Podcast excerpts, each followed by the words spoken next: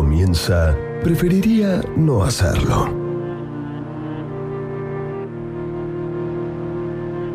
Fernanda Iglesias, Francisco Noriega, Eduardo Gutiérrez, Ariel Fiorenza, Martín Algueró, María de las Mercedes Laguna, Juana Rodríguez Simón, Gustavo Noriega, son... Preferiría no hacerlo.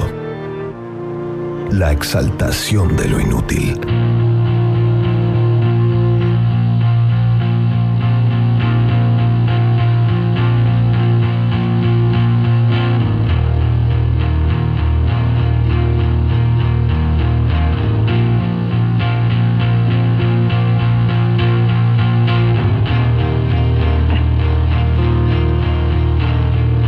¿Cómo le va? Muy buenas noches. Estamos en Preferiría no hacerlo, estamos en la 11.10. Vamos a hacer nuestro programa temático que estuvimos preparando con mucho cariño, con un gran equipo, una gran producción.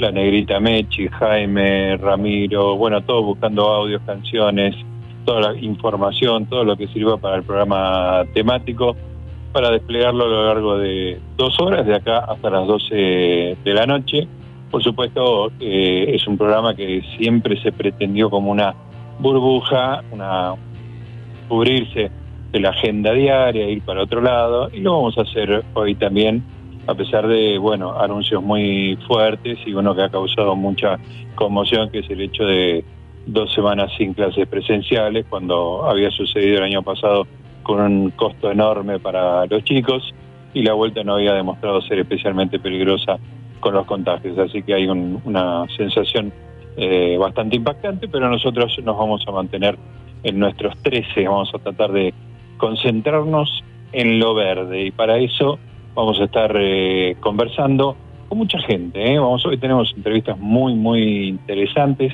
que tienen que ver con lo verde, por supuesto, y tenemos, por supuesto, a nuestro amigo y compañero, el señor Ariel Fiorenzo. Oh, le gusta a mí, no hay más de uno, ¿eh? está en este momento convertido en el increíble Hulk. Ah, sí, más de uno. Muy bien, Arielito, qué bien articulaste todo, sos un crack, sos un crack. ¿Cuánto lo estuve pensando? No. Igual tampoco tuviste tanto tiempo porque digamos se armó hace un ratito, así que... actualidad pura. Está, tenés unos reflejos eh, el diablo. Estás hecho un pendejo. Casi te diría que sí que te falta madurar un poquito, estás verde. Ahí, bien, muy bien, ahí los platillos para Gut, muy bien, muy bien. Ah, está buenísimo. Bueno, ¿cómo andas, Aridito, viejo? Bien, bien, bien, todo tranquilo, todo tranquilo, todo en orden. ¿Te gusta el color verde? Me encanta, me encanta. a ver, me gusta para ciertas cosas, no, no, no para tener en, en, en mi casa ni nada de eso, es más, nosotros que nos dedicamos en reformas, y cuando uno reforma ciertas casas con ciertos, con cierto tiempo, con ciertos años, generalmente lo que uno descubre al sacar eh, pintura es el color verde. Es infaltable en la pared el color verde. Es infaltable. siempre hubo un color verde en una pared. Totalmente, totalmente. Y bueno, lo que significa, ¿no? Esto del color verde, ¿por qué uno cuando cuando sale a la naturaleza uno se relaja? Bueno, porque justamente el color verde significa eso, ¿no? Es como que relaja, relaja la vida. El verde es la esperanza, tiene una cosa de tranquilidad, de futuro, es el, el pasto, el campo. Vamos a hablar mucho de eso en el día de hoy. El verde tiene una cosa melancólica, nostálgica. Algunas canciones con las que vamos a terminar el programa de hoy hablan un poquito de eso porque hablan de otra época en la cual el verde predominaba y no el, el, acero, el marrón, el gris de, la, de las ciudades, digamos, ¿no? Sí, sí, sí, totalmente. Y el verde además no es el verde de la clorofila, es lo que está en el pasto, que es básicamente lo que nos oxigena, digamos, ¿no? Una siempre habla de, de los bosques y todo eso como el pulmón del mundo, efectivamente, porque es lo que nos nutre de oxígeno. Así que el verde es un color vital, realmente vital, que nos pone contentos, nos, nos hace felices y lo vamos a estar este, celebrando en el día de hoy, que usamos como, como imagen al increíble Hulk que se enoja y se pone verde. ¿Por qué? ¿Habrá una explicación científica de eso? Después vamos a ver si investigamos eso y lo, lo compartimos. Bueno, capaz que, capaz que es hijo de hiedra venenosa. La hiedra venenosa. Escuchame una cosa, Poison Ivy. Escúchame, Ariguito, vamos a arrancar con, con, la música, vamos a meter mucha música en la primera hora. Vamos a comentar algunas cosas que nos trajo la producción, los audios también que prepararon con tanto ahínco. Y vamos a arrancar, como corresponde en este programa, de ninguna otra manera corresponde, con Frank Sinatra. Esta mm. canción se llama Manzanitas Verdes, Little Green Apples. Así que, ¿la escuchamos, Servito? Pero, ¿cómo no? Preparadísimo.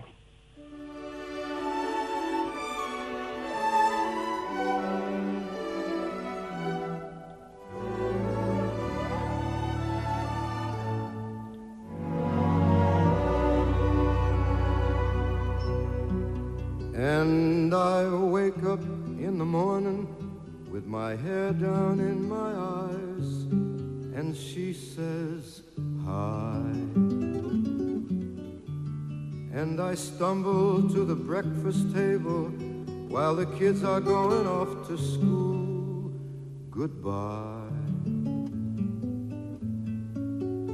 And she reaches out, takes my hand squeezes it, says how you feeling,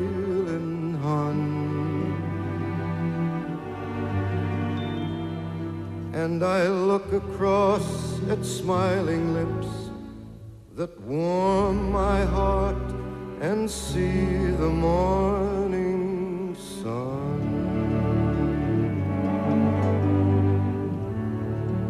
And if that's not loving me,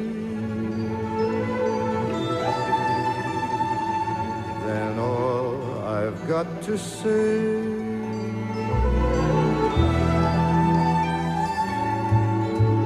God didn't make little green apples. It don't rain in Indianapolis in the summertime.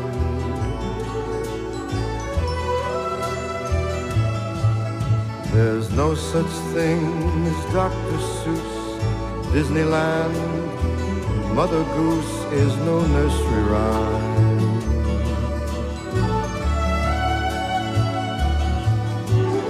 God didn't make those little green apples, and it don't rain in Indianapolis in the summertime.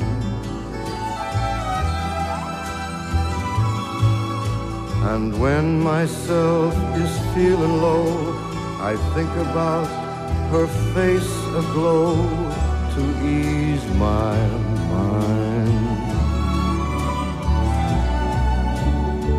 Sometimes I call her up at home, knowing she's busy.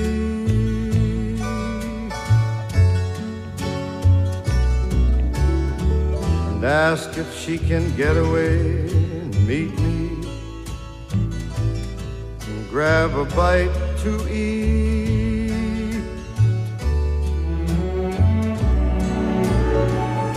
She drops what she's doing, hurries down to meet me, and I'm always late.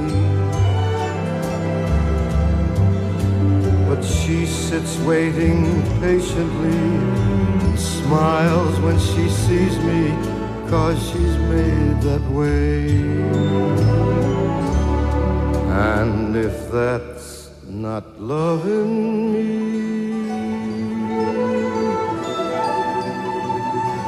then all I've got to say.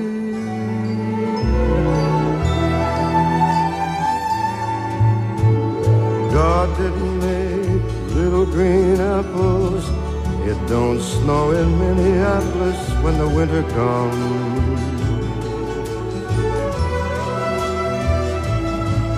There's no such thing as make believe, puppy dogs and autumn leaves and BB guns.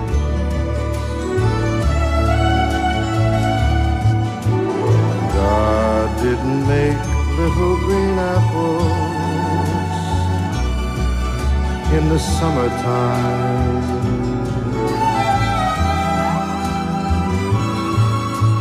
There's no such thing as Dr. Seuss, Disneyland, and Mother Goose is no nursery rhyme.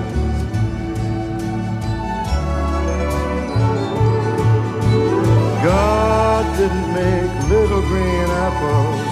It don't snow in Minneapolis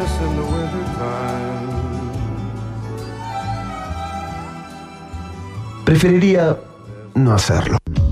Hola, soy Catalina Dlugi y ustedes ya saben que tenemos la hermosa costumbre de encontrarnos todos los sábados a las 12 en la querida 1110. Agarrate Catalina está hasta las 2 de la tarde y es el lugar que eligen los famosos para contar sus cosas y muchas veces sus secretos. Pero además tenemos toda la amplísima gama de posibilidades para pasarla divino y tener el entretenimiento detallado y todas las recomendaciones. Por eso nos seguimos encontrando a las 12 los sábados en Agarrate Catalina, tu lugar del espectáculo.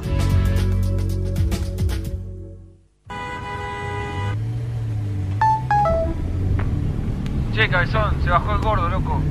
¿No hace la gamba mañana para el partido? Ok, dale.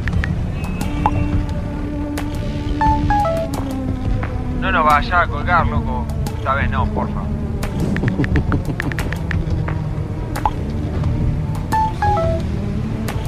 Amor, el bebé está despierto, esperándote. ¿En cuánto llegas?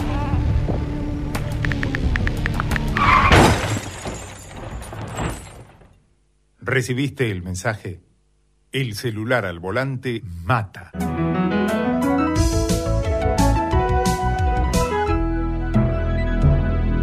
Luchemos por la vida. Jingle bells, jingle bells, jingle all the way. Oh, what fun it is to ride in a horse. Hola, soy Pablo Marchetti. Venimos de tiempos donde lo que parecía obvio y natural pasó a ser extraordinario y pasó a alterarse. Y creo que lo bueno de todo esto es que nos dimos cuenta de lo necesario que es celebrar, de lo imprescindible que resultan esos, esos encuentros con gente que uno quiere, que ama, con esos rituales colectivos que nos hacen tan bien. No es secundario, es central, es necesario. Y con esa seriedad, con esa certeza de que es imprescindible, es que celebramos, creo yo, esta Navidad. Así que celebremos la Navidad y celebremos todo. La 1110 te desea feliz Navidad.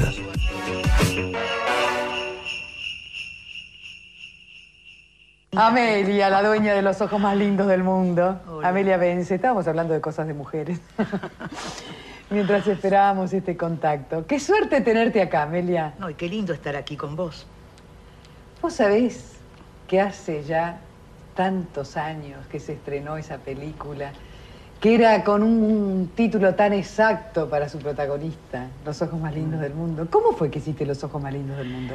Bueno, eso se lo debo a Luis Aslavsky, ese gran maestro, el que me abrió las puertas de este mundo tan maravilloso y tan, tan extraño que es este mundo que hemos decidido y que estamos, en fin, eh, preparados para esto, pienso yo. Después eh, pasó mucho tiempo, bueno, tres o cuatro años que nadie me quería, nadie me decía esta gordita, Amadori me decía una vez, Echá de Cruz me llevó este, a, que, mm, a que él me viera, que en una, estaba haciendo una película, no recuerdo cuál, y Chas de Cruz me dijo, no, no, no, esta chica este, es una gordita, una negrita gordita, no, no, no me sirve. No te puedo... Una negrita gordita. Una negrita gordita. Bueno, era gordita, era gordita. Pero era- ¿cómo te tenía habrás- una poitrín un poco exagerada. Preferiría no hacerlo. Zona libre de cerveza artesanal.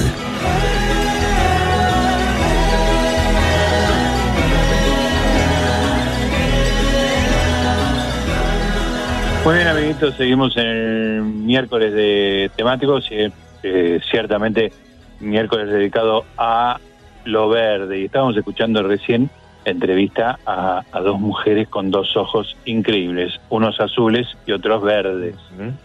Eh, a ver, voy, a, voy a chequear esa información. Mirta tiene los ojos azules, vos que la conoces a las hermanas. Tiene, tiene unos azules verdosos, son realmente unos ojos increíbles y tienen los mismos ojos, es impresionante. Las dos tienen los mismos ojos. Hay un toque de verde en esos. Claro, sí, sí, es como, sí, sí, sí, sí, totalmente, totalmente. Unos ojos increíbles. Eh, bueno, Goldie, bueno, yo no, no la conozco personalmente de Mirta, pero, pero Goldie tenía una mirada y, y uno la miraba a ella y eran los ojos lo- de, de Mirta. Eran Claro. increíbles, increíbles. Bueno, y ahí estaba hablando con Amelia Vence, la actriz de Los Ojos Verdes, Esmeralda, una, una locura. Eh, el nombre de Amelia Vence era María Amelia Batvinik. Tenía, era conocida por sus ojos color verde esmeralda, los más lindos del mundo, que ni el blanco y negro de las películas de entonces pudieron opa- opacar. Murió hace cinco años, a los 101 años. Sí, sí. Impresionante. Decían que era un poquito más grande. ¿Vos decís que murió más de 101 años tenía? Sí, sí, sí, sí. Tengo alguna información por ahí que me parece que era un poquitito más grande, ¿eh? Me estás jodiendo, boludo. No, no. Se sacaba no. No, en serio, en serio, en serio, en serio. Bueno, hablábamos con Gol y me decía, no, pero si tiene, bueno, pero ella dice que tiene esto, pero bueno, está bien. Eh, así, así se Claro, que- el tema el tema es que se los se sacaba de edad cuando tenía 30 y pico, 40 y pico, pero claro, vivió hasta los 101, por ahí vivió hasta los 104, ¿viste? Como el Magic Por, League. por ahí, por- yo, yo creo, si no mal recuerdo, estaba por ahí, ¿eh? 103, sí, sí, sí, sí, sí. Tenía, tiene unos añitos más. Qué espectacular. Bueno, sigo leyendo las notas de la producción. Murió entonces en 2016 a una edad indeterminada que por la parte baja va en los 101 años. Y por ahí, según eh, informaciones que nos están llegando a la mesa en este momento, quizás algún añete más se agrega. Bueno, fue alumna de eh, Alfonsina Storni, claro, atravesó todo el siglo XX, eso es muy, muy impresionante y tuvo un amor apasionado con Alberto Closes, una gloria del cine con quien se casó en 1950, español, Alberto Closes, un tipo muy buen mozo. Debutó en teatro a los cinco años de la mano de Alfonsina Storni en la obra Juanita y en- a los 18 se presentó en la obra musical Wunderbar con Enrique Armando Discépolo. Claro, atravesó to- todas las grandes figuras Claro. de espectáculo argentina de todo el siglo XX. Tango, todo, todo, todo. todo. Exactamente. Bueno, en cine hizo La cigarra no es un bicho, que era una, una película pícara, ¿eh? Eh, porque La cigarra era un, un hotel de alojamiento. Sí. Hay que ver, hay que ver qué papel hacía Amelia ahí. La guerra gaucha, la fuga, los ojos más lindos del mundo, todo un hombre.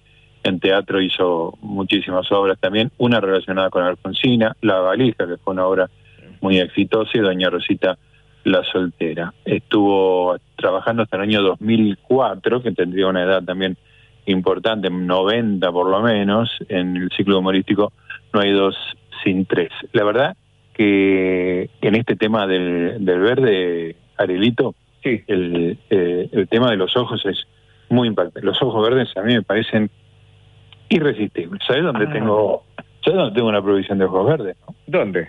Y, pero no, claro, eh, claro, Mariela. Mariela, Mariela tiene unos ojos verdes terribles, es cierto. Mariela tiene unos ojos verdes que parten la tierra. Claro, tiene una cosa claro. Escúchame, cuando yo la con esto hablemos bajito para que no se entere nadie. Cuando cuando yo la conocí a, a Mariela y quedé muy impactado, este, tenía un amigo este, con el que comentaba, ¿no? Porque dábamos un curso de cine y ella y yo, éramos dos profesores y ella era uno de los alumnos. Entonces eh, hablábamos de ella y la llamábamos Ojitos. Ojito, lindo. Qué tierno, qué tierno. Muy tierno, muy tierno. Es cierto, tiene unos ojos verdes divinos, sí, sí. Espectacular. Es. Sí, sí. Una cosa muy linda. Escúchame, ¿alguna vez Sí. tuviste alguna pareja con ojos verdes? Tiempo. Eh, sí, mi primera pareja.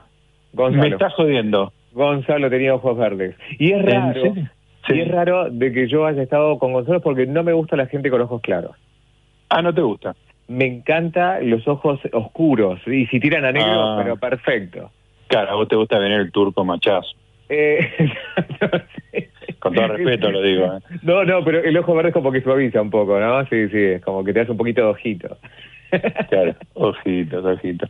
Qué lindo. Bueno, eh, y otros ojos increíbles que vi en, en mi vida, que también me dejaron como eh, con la cabeza estallada, fue con la actriz, no sé si la tenés porque vos sos medio corto con la información de Hollywood, hay una actriz muy hermosa que se llama Jennifer Connelly. No. No la tenés. Bueno, hizo eh, Laberinto con David Bowie, hizo Érase una vez en América, ahora estaba en una serie de televisión, bueno, trabajó muchísimo, es una de las estrellas de Hollywood, y yo estaba muerto por ella, y de repente era como un fan. Tenía como una especie de club de fans acá en la ciudad de Buenos Aires. En el año 90 y 93, eh, sí, 93, ella viene a filmar una película acá con Antonio Banderas, Jennifer Connelly, ¿no? Entonces, este, no era muy conocida en ese momento, sobre todo acá en Argentina. Una película basada en una, una novela de Isabel Allende. Entonces, este, yo tenía la revista El Amante en ese momento y dije, yo, esta es mi oportunidad de mirarle a, a los ojos a Jennifer Connelly, ¿te imaginas? Este, y le dije a un, a un miembro del club de fans, mira, consigamos la nota y vamos, le hacemos cinco preguntas, pero nos sacamos el, el gusto, ¿viste? Excelente. Entonces, este, bueno, pidió la nota y era muy gracioso porque el famoso era Antonio Banderas. Claro. Entonces yo le, le, le pido a la, a la chica de prensa y le digo, mira, quiero una nota con Jennifer Connelly. Ah, sí, bueno, como no, tal día van a filmar en el Parque Avellaneda, entonces a tal hora hacen un, un parate, se puede hacer ahí, qué sé yo, 15 minutos, y esto y lo otro. Fenómeno, fenómeno, le digo yo. Me dice, ¿y banderas no querés? Me dice, como, como diciendo, vas a venir hasta acá y no vas a entrevistar que hay que entrevistar, que es Banderas, ¿no? Entonces me dice, ¿Banderas no querés? Le digo, Banderas, Serpentina, Pito, lo que quiera. Yo lo que quiero es entrevistar a Jennifer Connelly. ¿Qué bandera ni qué bandera? Entonces, claro, eh, llega el momento, vamos con, con este amigo que iba a sacar las fotos, ¿no? Tenía, tenía una buena cámara. Este, nos vamos al Parque de Avellaneda, nos perdimos, bueno, fue una aventura. Era el año 1993. Este, y, em, y entonces, este, bueno, nos dicen cin- 15 minutos nada más, qué sé yo. Entonces aparece ella que estaba almorzando. Y, una cosa, y veo los ojos que tiene no puedo creer lo que es y me palpita el corazón. Y, y entonces, este, yo sabía toda la carrera de ella, que había actuado en Italia, que sabía italiano, porque había trabajado con, con Sergio Leone, con, con el otro, el de, la- el de las películas de terror, o sea, era- y sabía que había hecho una película hacía poquito con Don Johnson, que entre paréntesis Arianteta, que era una cosa alucinante. Entonces, este extras. la, la le digo hola qué tal cómo te va le, le hago la entrevista en inglés por supuesto no este y le digo aprendiste inglés eh, trabajando con yo? y ahí como que abrió los ojos como diciendo este tipo me conoce claro. Entonces se puso se relajó se puso cómoda y en vez de los 15 minutos no- nos dio media hora. Este y nos sacamos unas fotos. Y hay una foto que es espectacular porque la estoy agarrando del hombro, con cara dura, un sinvergüenza total, este, y ella me está mirando a mí con una sonrisa y clavándome los ojos verdes. ¡Qué lindo! Y, lo- y la foto la tengo, la tengo digitalizada, después te la voy a mandar para que la veas, porque Sí, pero ¿cómo que no? me orgullo. Pero además el secreto extraordinario de esa foto es el siguiente, ella me mira con simpatía, porque en ese momento yo le acababa de contar que estaba por nacer mi primer hijo. Ah, no, Ponchito. Ponchito, 1993, claro. Entonces yo muestro ahora la, la foto Claro. y todos me dicen, qué, qué, qué ganancia, qué impresionante, qué galán, cómo te mira. Claro, porque las fotos, prima. tantas fotos. ¡Qué lindo momento! Y le digo, y yo no, a veces no cuento el- la verdadera cosa, que en realidad me miraba con ternura porque iba a ser padre, Claro, ¿viste? No era, claro. no era una actitud de seducción o de levante por parte mía, sino que estaba, yo estaba fascinado, y pero estaba contento. que iban a hacer? Ponchito, Ponchito. Por eso, historia, de este episodio pasaron 27 años, evidentemente, que es la edad que tiene Poncho, que efectivamente nació un par de días después. Lindo, ¿no? Y hoy tiene sus propios ojos verdes. ¿eh? Exactamente, exactamente. Me, Se me lo- con ellos. me, Es me lo busqué primero que ve y lo último que, que vea. Al, al Exactamente, dormir. antes de dormir y cuando me levanto, los ojos verdes de, de Marila. Bueno, déjame contarte una cosita que me parece simpática y le voy a pedir al señor Eduardo Modo Gutiérrez que ponga de nuevo la canción de Sinatra, que, se, que suene de fondo, una canción hermosa, porque te voy a explicar por qué se llama eh, Manzanitas Verdes. Manzanitas verdes. Little Green Apples, así se llama. Entonces, eh, en la letra, te la traduzco así libremente, sin demasiado rigor, dice, eh, me levanto a la mañana con el- justamente la escena que decías vos. Este, me levanto a la mañana con el pelo todo revuelto sobre mis ojos, ella me dice hola, me tropiezo con la mesa del desayuno, los chicos están yendo a la escuela, ella me agarra la mano, me la aprieta y me dice cómo te sentís querido, y yo veo su sonrisa, eh, se calienta mi corazón eh, con el sol de la mañana, y dice, esta es muy linda la, lo que viene ahora, que es el estribillo de la canción.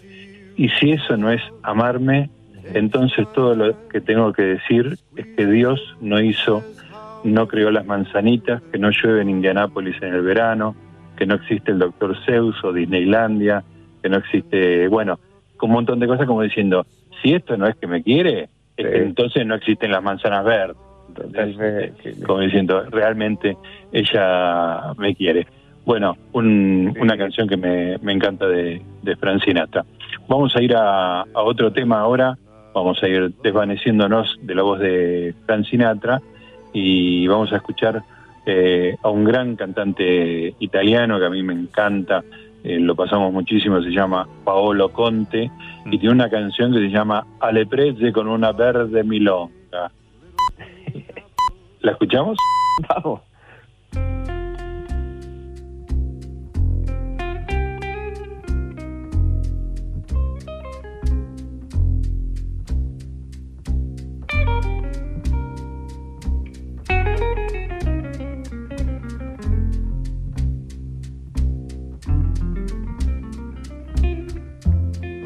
Alle prese con una verde milonga.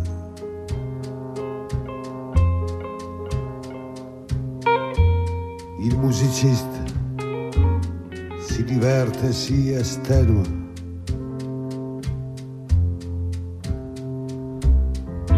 E mi avrai, verde milonga che sei stata scritta per me.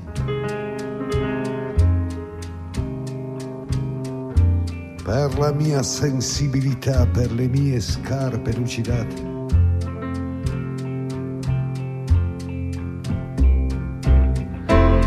Per il mio tempo, per il mio gusto, per tutta la mia stanchezza e la mia guitezza.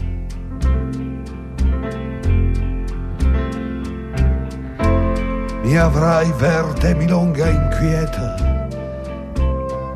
che mi strappi un sorriso di tregua ad ogni accordo, mentre, mentre fai dannare le mie dita.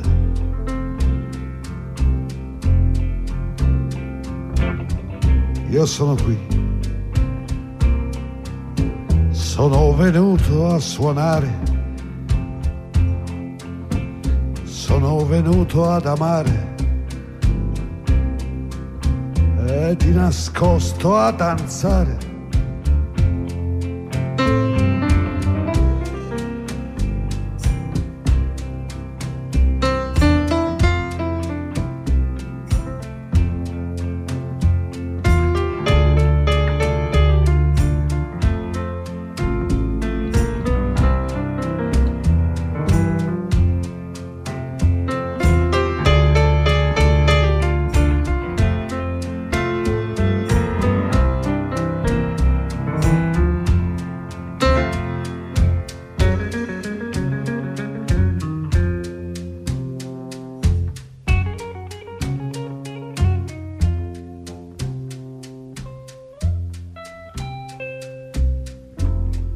E ammesso che la milonga fosse una canzone, bene io.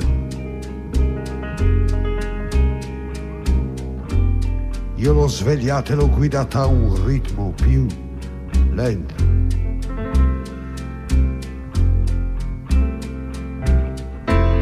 Così la milonga rivelava di sé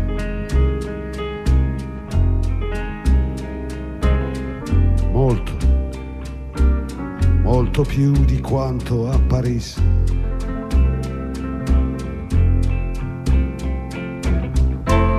la sua origine d'Africa, la sua eleganza di zebra, il suo essere di frontiera, una verde frontiera.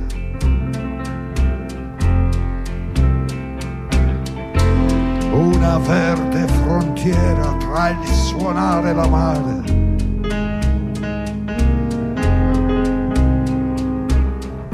Verde spettacolo in corsa da inseguire. Da inseguire sempre. Da inseguire ancora. Fino ai laghi bianchi del silenzio.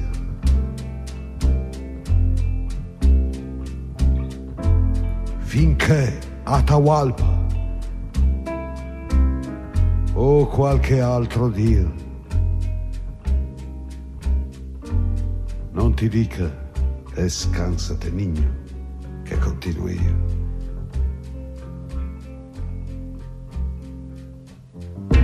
Io sono qui, sono venuto a suonare. Sono venuto ad amare. E di nascosto a danzare.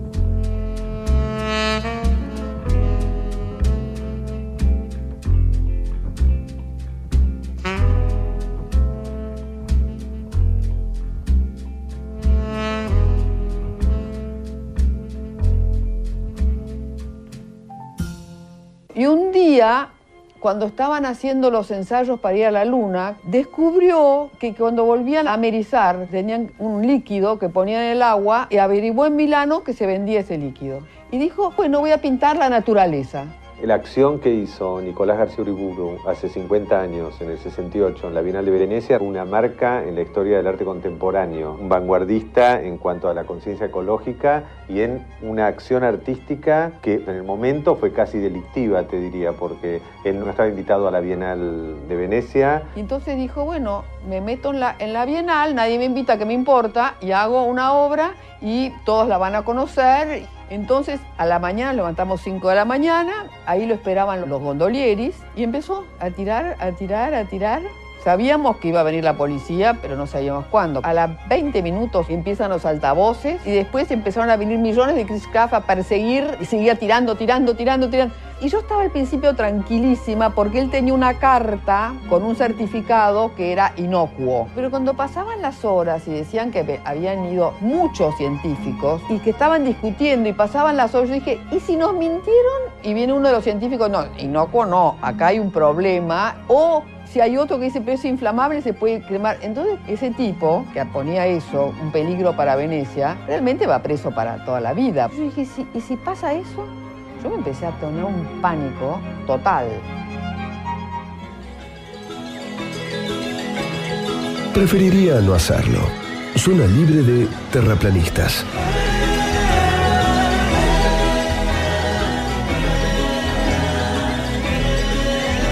Estamos en Preferiría no hacerlo, estamos hablando del color verde, estamos hablando de verde, verde, todas las cosas verdes lindas que hay en el mundo. Ya estuvimos hablando largo y entendido de los ojos verdes. Y lo que acabamos de escuchar, escúchame, Arielito, es fascinante, que es la gran acción que hizo Nicolás García Uriburu, un artista argentino en el año 1968, el 19 de junio de 1968, lo que hizo fue genial. No estaba invitado a la Bienal de Venecia, pero él quería participar de alguna manera. Entonces, lo que hizo fue teñir a los canales de verde. Me parece una idea extraordinaria, extraordinaria. Eh, bueno, la que escuchábamos era a Blanca, que era la, la compañera de, de Nicolás García Uriburu en ese momento, contando la historia y el quilombo que se armó. Él buscó un, un químico que no fuera, este, Claro, ¿cómo se llama? Eh, inflamable, que no claro. fuera peligroso, tóxico. Este, los químicos le habían anunciado eso y ese el, el producto que tenía con el agua se transformaba en verde. Y bueno, la, la mujer esta decía, la ayuda de los gondolieri fue esencial, porque ellos conocían el movimiento de las aguas. Claro, Sabían de arte y entendieron perfecto la trascendencia de lo que Nicolás hizo hacer al extender el arte a la naturaleza. Ellos pertenecen a una casta importantísima en Venecia y fueron fundamentales. Entonces cuenta el relato de cómo fue. Uriburu se subió a la lancha de su amigo gondolero Memo, mientras que Blanca se subía a otra. Él lanzaría el colorante desde la suya y ella fotografiaría, fotografiaría la acción desde el agua y luego desde un puente. Fueron unos minutos y luego decidieron separarse. Ya se había corrido en Venecia la voz de que un loco, un terrorista, estaba tirando al agua un químico peligroso e inflamable que quería este, quemar toda la ciudad. Entonces apareció la, la policía para detenerlo. Blanca se escapó, eh, escondió la, la cámara debajo del tapado y se fue al hotel con su perro Beto. Tenía un perro que se llamaba Beto. En la, escucha esto es muy divertido. En la puerta del alojamiento la reciben tirándole la valija a la calle y gritándole, sin vergüenza, terrorista, fuera. Claro. Con el perro y las valijas se refugió en un bar, después en otro, la radio daba alarma y se querían evacuar la ciudad, peligro, lleven a los niños a la estación. Ella estaba asustada y y si la sustancia no era inofensiva como les habían dicho, era... la duda. Claro, estaba cagado en las patas, digamos, ¿no? Este, bueno, apareció un crítico de arte que era Pierre Restani, que estaba eufórico y feliz, anunciaron por la radio que no había peligro alguno, que era una obra de arte vanguardista, lo libraron a García Uriburu, que lo habían metido preso, lo, este, lo habían interrogado, se lo llevaron a Milán para interrogarlo y para hacer análisis de la sustancia que había tirado en el agua. Este, bueno, las- se abrazaron con Blanca cuando se encontraron, la gente lo felicitaba, lo saludaba, el argentino loco, eh, y Blanca decía, pasé de sentir una enorme angustia al principio porque me asusté mucho a una alegría total. Él no le tenía miedo a nada y yo lo admiré por eso. Eh, fue un gran amor, por lo menos hablo por mí, fuimos muy felices y nuestra unión espiritualmente no se rompió nunca ni se romperá. Bueno, como, como te imaginas, eh, Ariel, 1968, o sea, un momento de revolucionario, ¿viste? De, mucha emoción artística y de hacer cosas locas y que todo sea posible. Era el 68 ahí en Europa, a metros del mayo francés, ¿viste? Debe haber sido muy muy emocionante ver este, las aguas verdes y un, un demente haciendo eso como una obra. Y la idea esa de que la obra de arte no tiene que estar colgada de un museo, sino que puede ser una cosa viva y relacionada con la naturaleza. Y bueno, eh, y como corresponde en el día de hoy, de color verde. Vamos a, a seguir eh, escuchando canciones en el día de hoy.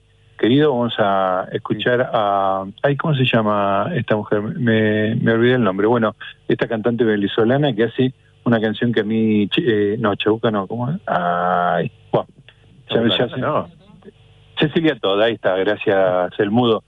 Se asomó desde su escafandra virtual y me dijo Cecilia Todd. Cecilia Todd haciendo Pajarillo Verde, que es una canción divina y que nos sirve y mucho para el día de hoy.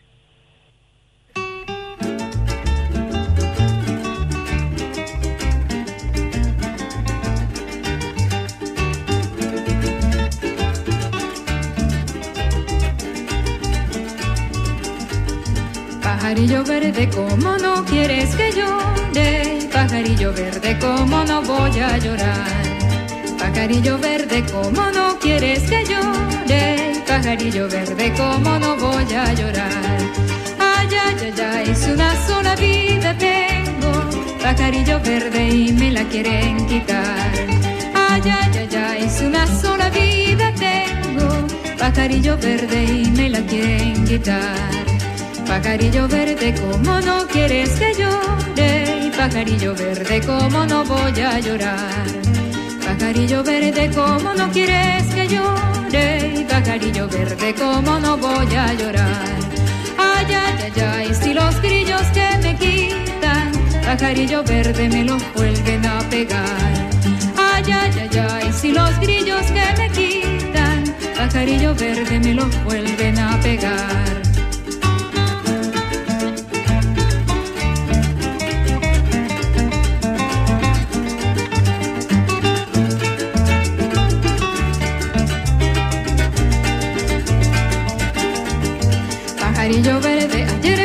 Cortar leña y pajarillo verde pasaste por mí con un Pajarillo verde, ayer fuiste a cortar leña y pajarillo verde pasaste por mí con un Ay, ay, ay, ay, y todo el mundo lo supo. Pajarillo verde por tu mala compañera. Ay, ay, ay, ay, y todo el mundo lo supo. Pajarillo verde por tu mala compañera. Pajarillo verde que te puede dar un indio y pajarillo verde por mucho que tú lo quieras. Pajarillo verde que te puede dar un indio, pajarillo verde por mucho que tú lo quieras. Ay, ay, ay, ay, una ensarta de cangrejos, pajarillo verde y eso será cuando llueva. Ay, ay, ay, ay, una ensarta de cangrejos, pajarillo verde y eso será cuando llueva.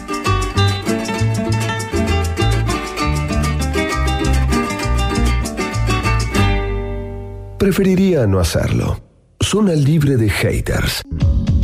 Hola, buenas noches, ¿cómo les va? Soy Sol Yadó. Mi nombre es Nuria Am y junto a Yamila Conti las tres hacemos cada domingo muy de minas. Un ratito antes de la medianoche, en un encuentro de café, una aquelarre de domingo. Es un mate o un vino, es esa amiga completándote la frase. Es el dolor de panza de tanto reír y el abrazo justo después de llorar. Todo eso y mucho más es muy de minas. Te invitamos a acompañarnos cada domingo, minutos antes de la medianoche en Radio Ciudad.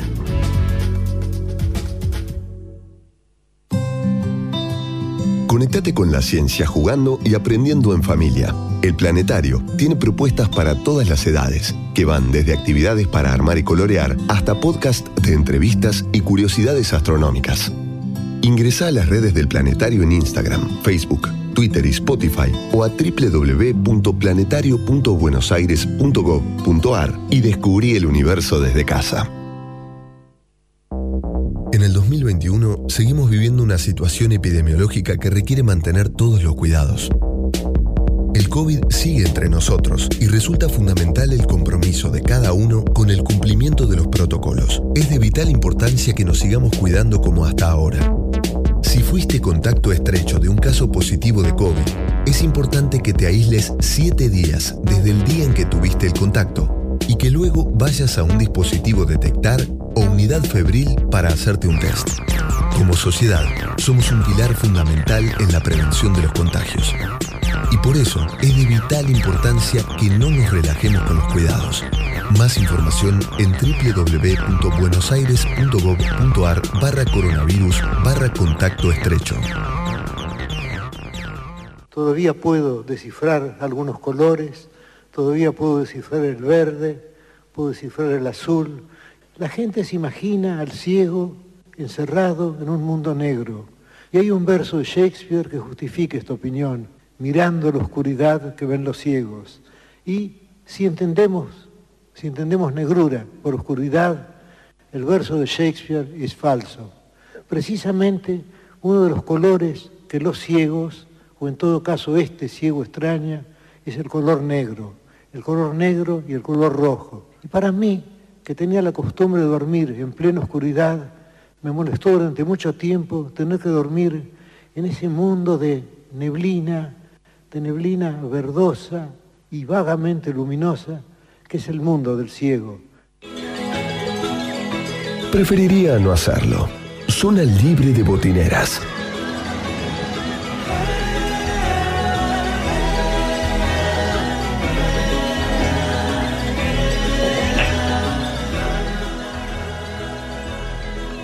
Muy bien, amiguitos, seguimos en Preferiría no hacerlo. Estamos conversando con el señor Ariel Fiorense, con todos ustedes. Me estaba contando Diego B, Diego Balboa, que la hija de, de García Uriburu, que, que pintó el, los canales de Venecia de verde, ¿sabes Sí. cómo se llama?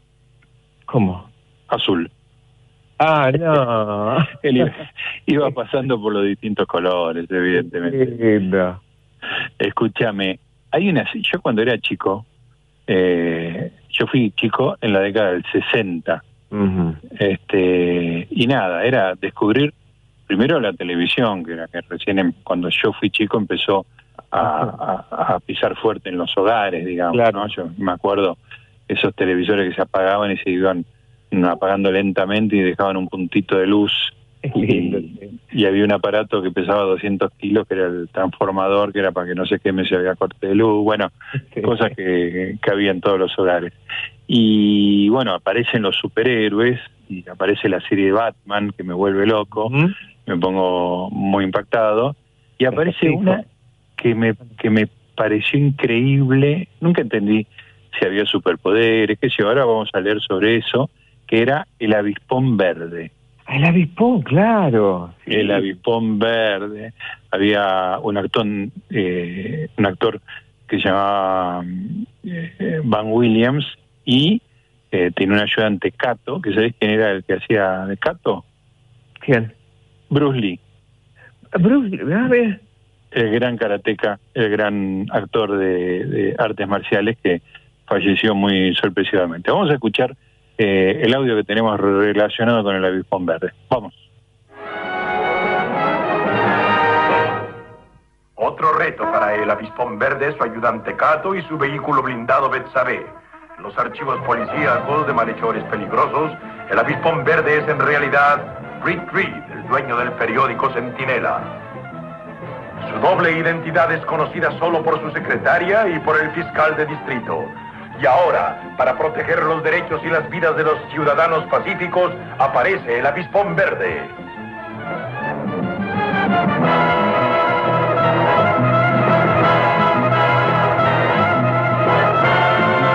Avispón Verde.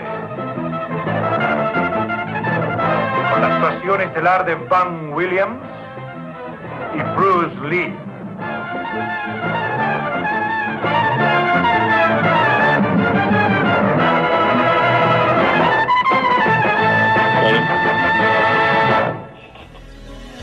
Ahí estábamos, ahí estábamos escuchando el tráiler de eh, El avispón verde, este, con esa música espectacular que es el vuelo del moscardón, si no me equivoco, este, que es muy muy divertido, de Renske Corsaco, si no me equivoco. Eh, y, y bueno, la información sobre esta serie es un personaje creado para la radio en la década del 30, se volvió, se desapareció durante mucho tiempo y volvió en la versión esta de televisión de la década del 60. Apareció en la temporada 66-67, como te decía, Van Williams y Bruce Lee eran el avispón verde y su ayudante Cato. 26 episodios apenas, ¿eh? Sí, sí. Además, como todo, co- como todo superhéroe, o sea, para, para la mayoría eh, figuraba como, como, ¿no? como un malhechor, como, como un, eh, un delincuente, y ni nada Claro, que claro. En los registros policiales era un malhechor, este, pero en realidad combatía el crimen, era una especie de Batman. Exacto, este, claro. eh, pero lo que no sé es si tenía alguna algún superpoder. A mí me parece que no, era simplemente el ayudante Cato que sabía artes marciales. Bueno, era nada más y nada menos que Bruce Lee. Imagínate las artes marciales que sabía. Él Y era él- más estratégico, ¿no? Porque se infiltraba justamente. Claro, porque Eh, como era, claro, era del mundo los criminal. malos, claro, Sí. exacto. Y entonces después como que como que ya sabía lo que iban a hacer, entonces como que le arruinaba todo. Claro, les hacía inteligencia. Exacto, inteligencia. Les hacía inteligencia, efe- efectivamente. Bueno, eh, en el año 2011 se hizo una película con Seth Rogen, no la vi, debe ser malísima. Se me, se me ocurre que debe ser una especie de desastre total, pero bueno, este, no, no, no, no prejuzguemos. Hay una canción, eh, querido Ariel, que Simon y Garfunkel, que me gusta mucho, que se llama Leaves That Are Green, o sea, las hojas que son verdes, y que un poquito habla de eso, de, de que de- como que el tiempo se lleva todo. Dice, las hojas que son verdes se convertirán en marrones. Eso es un poquito el estribillo de la canción. Si la tiene a mano el señor eh, Eduardo Gutiérrez, eh, le pedimos que la mande. Leaves that are green.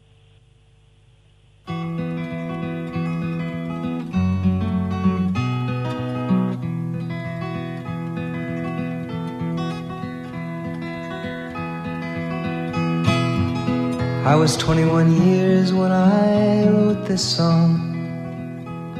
I'm 22 now, but I won't be for long. Time hurries on, and the leaves that are green turn to brown, and they wither with the wind and they crumble in your hand. Once my heart was filled with the love of a girl. I held her close, but she faded in the night. Like a poem I meant to write, and the leaves that are green turn to brown and they wither with the wind, and they crumble in your hand.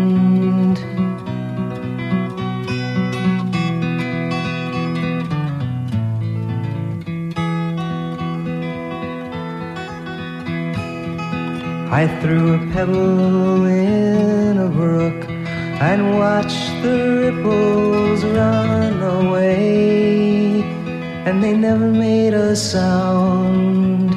And the leaves that are green turn to brown, and they wither with the wind, and they crumble in your hand. Hello, hello, hello, hello. Goodbye, goodbye, goodbye, goodbye. That's all there is, and the leaves that are green turn to brown.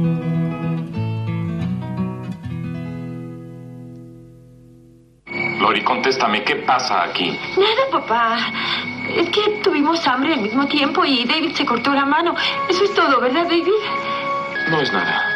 Ah, sí. Yo tengo que curarme. Bernard, creo que debe buscar otro lugar donde vivir.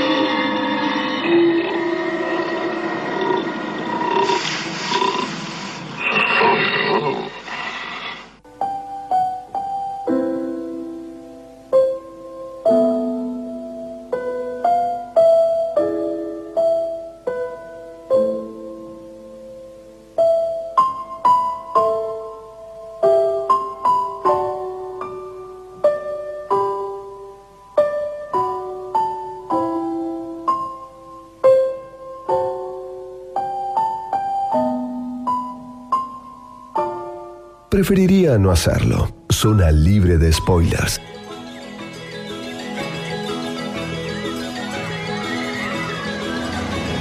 Muy bien, amiguitos, vamos terminando la primera hora del programa de hoy. Arielito, decime cuál es la, la verdura verde que más te gusta. Eh, no soy muy verdulero. Oh. Pero, ¿qué podría ser? El kiwi. No, el kiwi, sí. El kiwi es una fruta, te, te lo doy por bueno. Lo doy por bueno. en mi caso, en mi caso el brócoli, soy muy fan del brócoli. Sí, sí, ¿No claro. Eh, No, no, sí, no, sí, sí, eh, cuando uno tiene que dormir solo. Pero. La, buen- la buena compañía se banca todo, Edito, todo. sí, parece. Eh, tormenta, rayos y centellas, no, no pasa nada. No, pero es cierto, no, no, de verdura solamente, bueno, la lechuga, porque no, no, otra cosa no, no sé muy, muy Bueno, bien. así estás de mal alimentado. Escúchame, Arielito, ahora a la vuelta de la- del informativo eh, vamos a hacer una entrevista a un capo del campo, ¿eh? porque si hay algo importante en el verde es el campo, vamos a hablar con Iván Ordóñez, que sabe un montón, así que lo vamos a escuchar con muchísima atención. Sugiero, Arielito, que nos vayamos hasta las noticias escuchando un, un poquito de Charlie García, que te un Sí, clásico ¿cómo que no? puede, Sí. no puede faltar, estoy verde, no, no me Ah, salir. sí. Ah, Es ah, ah. ideal para el día de hoy. Sí, ni hablar, sí, me gusta. Vamos. Vamos.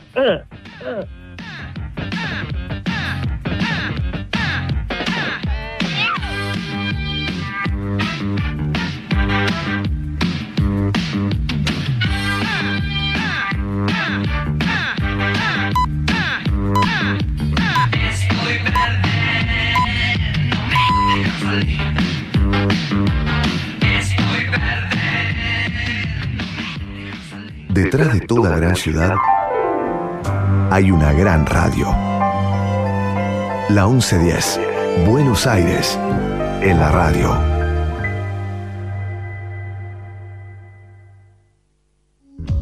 Para saber qué pasa y para saber qué hacer, necesitas estar informado.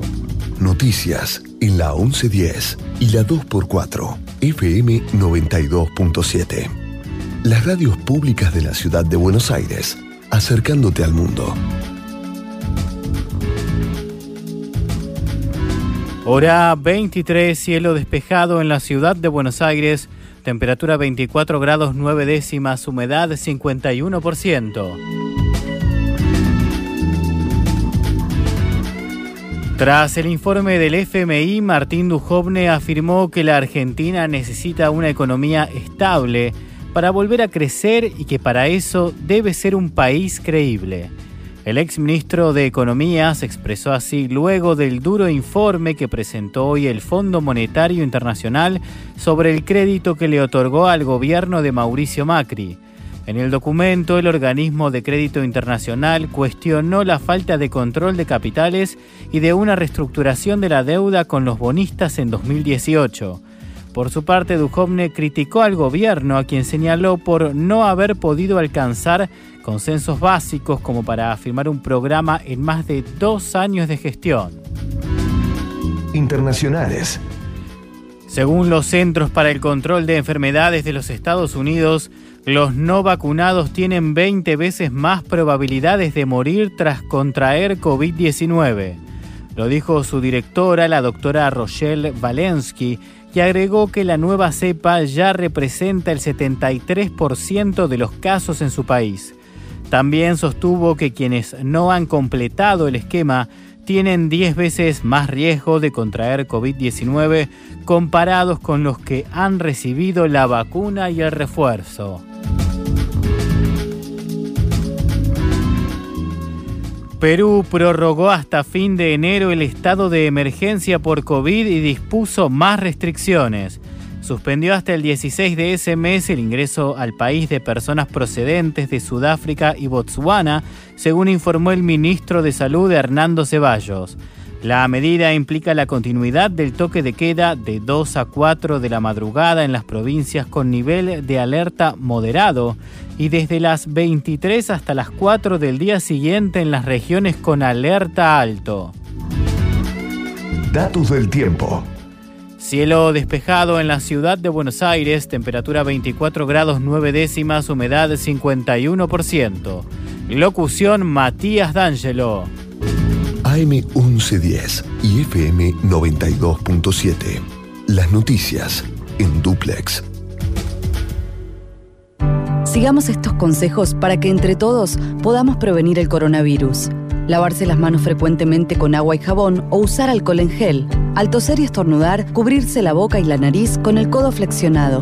Evitar tocarse la cara con las manos. Para saber más sobre síntomas y métodos de prevención, entra a buenosaires.gov.ar barra coronavirus. Buenos Aires Ciudad. Vamos, Buenos Aires.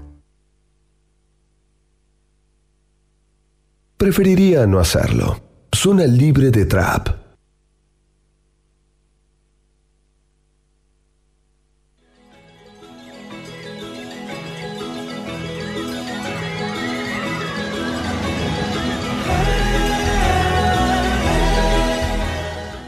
Muy bien amigos, entramos en la última parte de- del programa, estamos en Preferiría no hacerlo, dice el día temático, estamos con el tema verde, hemos escuchado muchas canciones, audios, hemos hecho muchos comentarios respecto de lo verde y tengo ante mí un libro que se llama Campo, el sueño de una Argentina verde y competitiva, de Iván Ordóñez y Sebastián Senesi. Vos eh, Iván, ¿cómo te va? Buenas noches. ¿Cómo estás, Gustavo? ¿Todo bien? Todo bien. Vos es que cuando, cuando eh, pusimos el tema con la productora, dije verde, dije, ah, lo voy a hacer a, Ivo- a- a Ivo.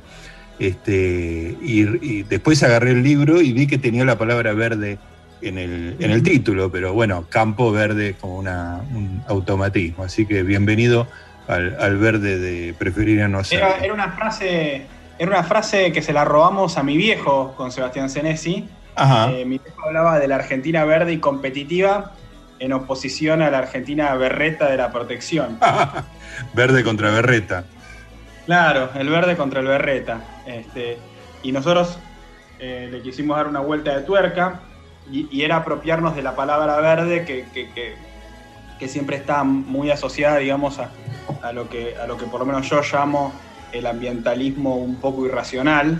Claro. Entonces, decir que los verdaderos verdes, los verdaderos ambientalistas, son los productores de campo, sobre todo los, los que se dedican a, a- a cuidar el suelo, que, que son los, los enrolados o los que siguen las enseñanzas de APRESID, digamos, que es la asociación que, que con una técnica de labranza que se llama siembra directa, que en realidad justamente es la no labranza, este, protegen el suelo. Eh, Ivo, para que, para que veas con qué clase de persona vas a, a conversar, eh, intuitivamente y habiendo leído muy, muy poquito, me doy cuenta muy claramente que, que la ciencia en Argentina en los últimos años pasó por el campo, digamos, ¿no? Todo ese valor agregado eh, transformativo. Y, y ya me, un par de veces me, me pasó que hacía programas en la rural, este, esos carromatos horribles que tienen las radios en, en la rural, que son súper incómodos, pero bueno, cuando tenía un rato libre me, me pegué una muy, muy vuelta. COVID friendly, ¿no? Todo, Sí. todo son- Imagínate ahora en pandemia, ¿no? Ahí tenés una, una concentración de, de- de droplets espectacular. Bueno, pero cuando salí a caminar un rato para estirar las patas, no podía creer lo que eran las máquinas. Era como era, eh, viajar al futuro. Era como, digo, ¿cómo no se dan cuenta que eh, el futuro está acá? Digo, hablan de oligarquía, hablan de discurso de la década del 40, y esto es eh, high tech, es una cosa muy impresionante. Y me permito ahí acotarte que, que si bien la maquinaria agrícola es tradicionalmente eh, el, el rubro del sector donde menos innovación hay, digamos, en semillas se invierte y se innova mucho más, etcétera, Claro. etcétera, fue desde Argentina que salió la última, a mi gusto, gran innovación en maquinaria agrícola, que es la construcción de, de partes de la maquinaria con fibra de carbono particularmente lo, lo- lo que llaman lo- lo- los botalones para, para la pulverización este, de agroquímicos y fitosanitarios. Este, que los desarrolló una compañía que hacía mástiles para veleros de alta competición, este, que se llamaba King Agro, y, y- y- y fue entre otros Héctor Huergo, uno de los grandes impulsores Claro. de hacer ese traslado tecnológico de, de- de los veleros a, a la maquinaria agrícola y es algo que, eh, si la memoria no me falla, adoptó John Deere, que es una multinacional, que es la líder del mercado, es, es el Apple de, los, de la maquinaria agrícola. Sí, sí, sí, me suena a mí, con eso te digo todo. Los hipsters usan las gorritas verdes de John Deere. eh, De John Deere, claro. neoyorquino. Es c- Para, para, te decía que para que te ubiques más o menos tu, tu interlocutor, curioso pero desinformado, me, me pasa lo siguiente. Eh, este verano fuimos a, a Tandil, ¿no? Por ejemplo, y, y por, por razones este, largas de explicar, pero que básicamente son que me equivoqué en el mapa, pasamos primero por eh, Azul, ¿no? Hicimos una especie de, de desvío. Y bueno, más allá de- del mal humor de alargar 40 minutos el viaje, era muy espectacular eh, los- estar rodeado de, de todas cosas sembradas y también era muy espectacular mi ignorancia, digamos, ¿no? Yo no sabía si era soja, trigo, maíz, o sea, que vos vas de, de azul a, a Tandil. ¿Y qué tenés? ¿Qué son esas praderas increíbles? Mira, en, en la época del año que fuiste vos, que, es el verano, eh, eh, tenés los, los cultivos de verano, que típicamente son dos, el, el maíz o la soja. Eh, la zona esa es un poquito más agresiva para el maíz que para la soja, entonces muy probablemente lo que hayas visto es, es en su mayoría soja. Si viste unas Ajá. plantas verdes de más o menos como máximo un metro y medio, Algo así. un metro, veinte, eh, lo que viste son plantas de soja. Si lo que viste son plantas un poco más altas, que podrían estar en, lo- en el 1,80, entre el 1,60 y, y- y- y el 1,80, lo que viste era maíz. Que, que el marlo es muy reconocible. Por ahí no a la Claro. velocidad del auto, ¿viste? Sí, sí, no, pero creo que me hubiera dado cuenta. pero- me hubiera dado cuenta.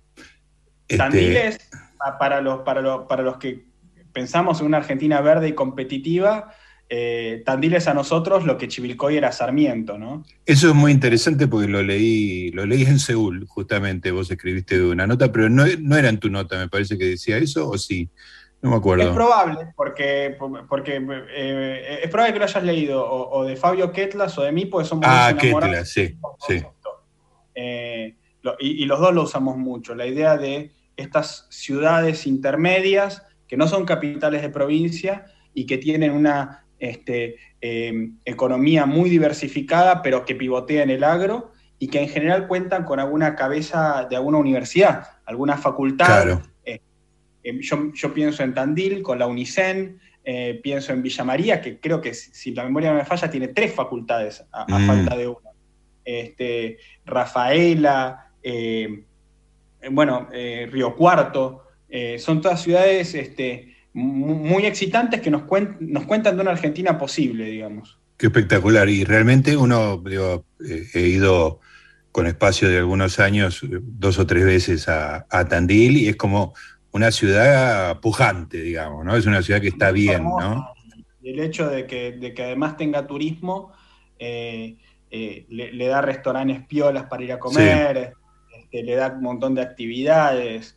Eh, bueno, Tandil es como una especie de mini Argentina, ¿no? Tiene industria, tiene obviamente muchísimo campo, este, tiene turismo, tiene un destacamento de las Fuerzas Armadas, tiene una universidad, este, Está todo. Tiene, tiene, una, tiene una democracia de, de partidos que se alternan. La verdad que es medio un- una comarca, viste, es de Shire, ¿no? Eh, Claro. Le falta Bilbo Baggins y están, y están hechos. Escúchame, ¿y cómo era la idea de Sarmiento con Chivilcoy? ¿Qué pasaba en esa época y qué, qué- qué mostraba Chivilcoy?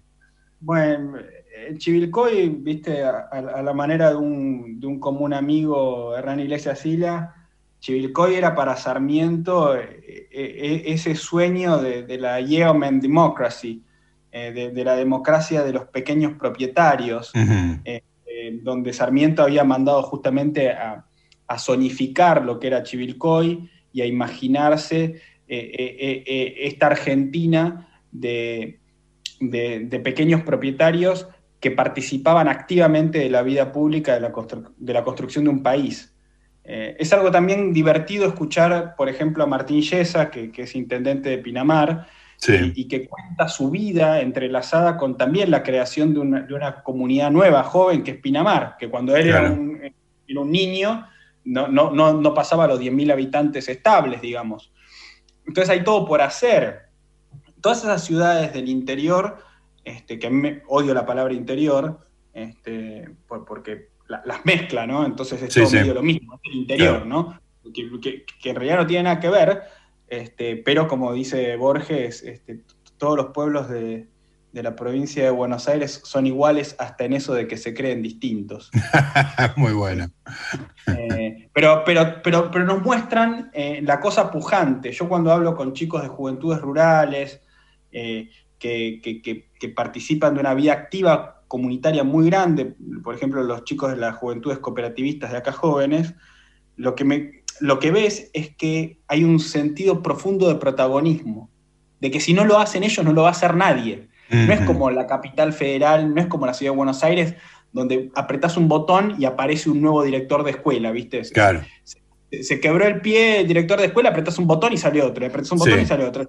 En, esas ciudades, el, el director de la escuela se, se- se tropieza, se, se quiebra la pata y no hay director de escuela. Claro, Y la hacen andar igual. claro. Y, y no hay cines, y no hay 70 restaurantes para elegir. Entonces, que, che, salió un nuevo Asia Fusión, bife galáctico inyectado con Kobe, que no sé qué. No, allá hay tres restaurantes y, y- y la vida en comunidad, este, con, con sus virtudes y sus defectos, la hacen ellos, permanentemente. Entonces, eh, ti- tienen, ti- tienen algo especial. Este, también, obviamente, hay muchas que, que- que- que son ciudades aburridas. No voy a decir cuáles, porque conozco muchas, Para no ganarte enemigos. para no ganarme enemigos. Pero he vivido en algunas este, que son particularmente aburridas y he tenido la suerte de, de trabajar mucho en Tandil, que, que- que- que es todo lo opuesto. eh, Sí, sí, no, Tandil claramente es un ejemplo de, de pujanza y diversidad, culturalmente está bien y están los salames, los quesos, digo, ahí- ahí- es un lugar que, que- que estamos considerando en familia, digamos, como para un- una última etapa, es un lindo refugio, ¿no? ¿Te querés poner una posada, Gustavo? No, que quisiera vivir tranquilo, ¿no? Tenés Sí, cuidado con la RAM que de a poco va avanzando para el norte y en cualquier momento este, eh, explica que, que, que, que ¿Qué es la RAM? tierras ancestrales. Ah, ya, claro. Justamente te, que- te quería este, eh, tirar dos líneas este, para que desarrolles, que son dos líneas de, de discusión tuyo, ¿no? Que, que yo veo que das batalla este, dialéctica y argumentativa en, en dos líneas que están bastante hermanadas, digamos, ¿no? Una es este, el, el discurso que yo decía que parece de la década del 40, de la oligarquía, este, de los latifundios y el, el campo improductivo, y la otra tiene que ver con, con la calidad de la alimentación, digamos, ¿no? Vamos, vamos en orden, si, si encontrás eh, vasos ligantes entre las dos me lo decís, pero arranquemos con ese discurso tipo Grabois, digamos. Este, eh, ¿En qué cambió, si es que cambió, si es que alguna vez fue cierto esa imagen del campo improductivo y, y latifundista al, al día de hoy? Bueno, ahí es interesante leer, por ejemplo, las discusiones que, que tiene un, un intelectual, entre comillas, nuevo, o por lo menos nuevo para mí, que se llama Roy Ora, con este, lo que es la academia de izquierda tradicional, ¿no? Este, Ora prueba... Es, es historiador, eh, Roy, ¿no? Roy es historiador y prueba, eh, eh, y aparte no es, no, es, no, es, no es lo que sería del palo, no, no, es lo que alguien llamaría un intelectual orgánico, es más bien un intelectual aséptico, para decirlo de alguna manera, este, que encontró una, una beta distinta, que es este, decir, eh, eh, la pampa húmeda era un mar de pequeños propietarios, pequeños arrendatarios, pequeños colonos, tierra yerma, este, con islas de lo que se conoce como la gran propiedad, la hacienda, el latifundio.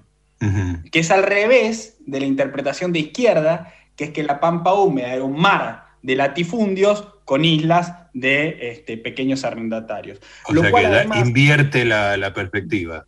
Invierte la perspectiva, lo, lo, cual además es lógico porque con las tecnologías existentes en aquella época, eh, controlar eh, grandes superficies era inviable. Entonces, como el pivot de valor era efectivamente la tenencia de la tierra, dentro de las estrategias de generación de valor estaba arrendar una significativa porción de tu tierra, porque no la podías controlar, era un quilombo salir claro. a controlar. Sí, sí. De hecho, lo que pasaba era que justamente los, los, los italianos y los, y los, españoles que escapaban las hambrunas de, de Europa venían acá a, a, hacer la cosecha. Digamos, como hoy hay este, cosecheros migrantes formoseños, santiagueños, catamarqueños, que, que, van a las distintas producciones, por ejemplo, del Alto Valle o de Mendoza o de La Caña, y hacen esa tarea manual de la, de la recolección, eso lo hacían antes los, los, los migrantes europeos y el grueso se volvía, no es que se quedaba. Claro. Obviamente había este, es- entre esos migrantes este, eh, algunos que tenían un espíritu empresario mucho más marcado y eran los capataces, los organizadores de la producción. Y así nace el, el- protocontratista rural que, que hoy conocemos, que es, digamos, el que con la maquinaria agrícola resuelve los servicios de pulverizada, de siembra, de cosecha, etcétera. Que en aquella época era el que organizaba a, a- a toda la fuerza laboral que, que- que venía a, a mano a, cosechar el trigo, del cual, entre paréntesis, eh, recién alcanzamos el autoabastecimiento en 1905. Ujú, O sea, hasta 1905 se importaba mucho trigo Claro. en Argentina. Eh, O sea que éramos la- un país ganadero, básicamente, no éramos un país este, eh, agríco- agrícola. Claro, eso entonces nace con el siglo. XX. Eh, Este- entonces la perspectiva era inversa, era, era, había pequeños productores, digamos, este, y era un mar de pequeños productores con algunas islas improductivas de, de- de los terratenientes, digamos, ¿no? Pero No, que subcontrataban, digamos. islas- ah, vos tenías islas de mayor productividad, islas de menor productividad. eh, la productividad te la daba la intensidad de uso de la tierra. O sea, si, si vos estabas constantemente haciendo o agricultura o ganadería en los lotes, eh, eh, ya sea porque contratabas el trabajo o porque lo hacías vos, eh, independientemente del tamaño, ¿me explico? Sí. Eh, la, la- la hacienda no existía co- como tal, en el sentido de que estaba, porque obviamente era un, era un territorio de mercado, pero grandes lotes de esa hacienda se alquilaban y estaban productivos gracias a que había gringos que querían producirlo. Claro. Eh, eh, después la historia es mucho más larga, estamos hablando Sí, me imagino. de lo que pasaba en la campaña en, en 1880, 1890. eh, o sea, la noción de Argentina era algo nuevo en, en la época que estamos describiendo, ¿me explico? Sí, sí, No- no claro. Era lo no- era- Exacto. ¿Y qué pasa en el siglo XX? ¿Qué pasa en el siglo En el XX siglo y qué pasa con Perón, donde empieza ese discurso antioligárquico, digamos, más fuerte?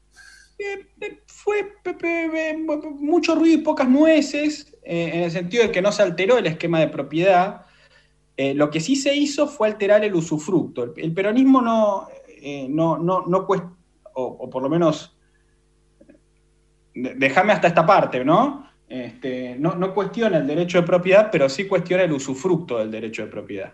Ajá. Eh, y, y- y justamente con Perón lo que, lo que, lo que pasó fue, fue una situación en la que este, se, se congelan los alquileres, empieza, se inicia el congelamiento de alquileres o, se profundiza un incipiente congelamiento de alquileres que había ante Perón, de alquileres de tierra, de tierra rural, digamos, y, y eso motivó un progresivo proceso de desinversión.